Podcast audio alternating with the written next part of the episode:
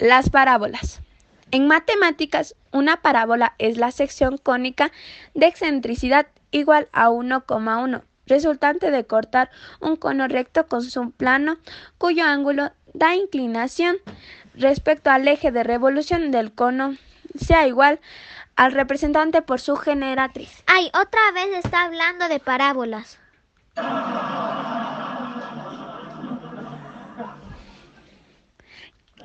Cállate y déjame terminar. Bueno, como decía, el plano resultará, por lo tanto, paralelo a dicha recta. ¿Entendieron? No, profe. Da igual, son parábolas.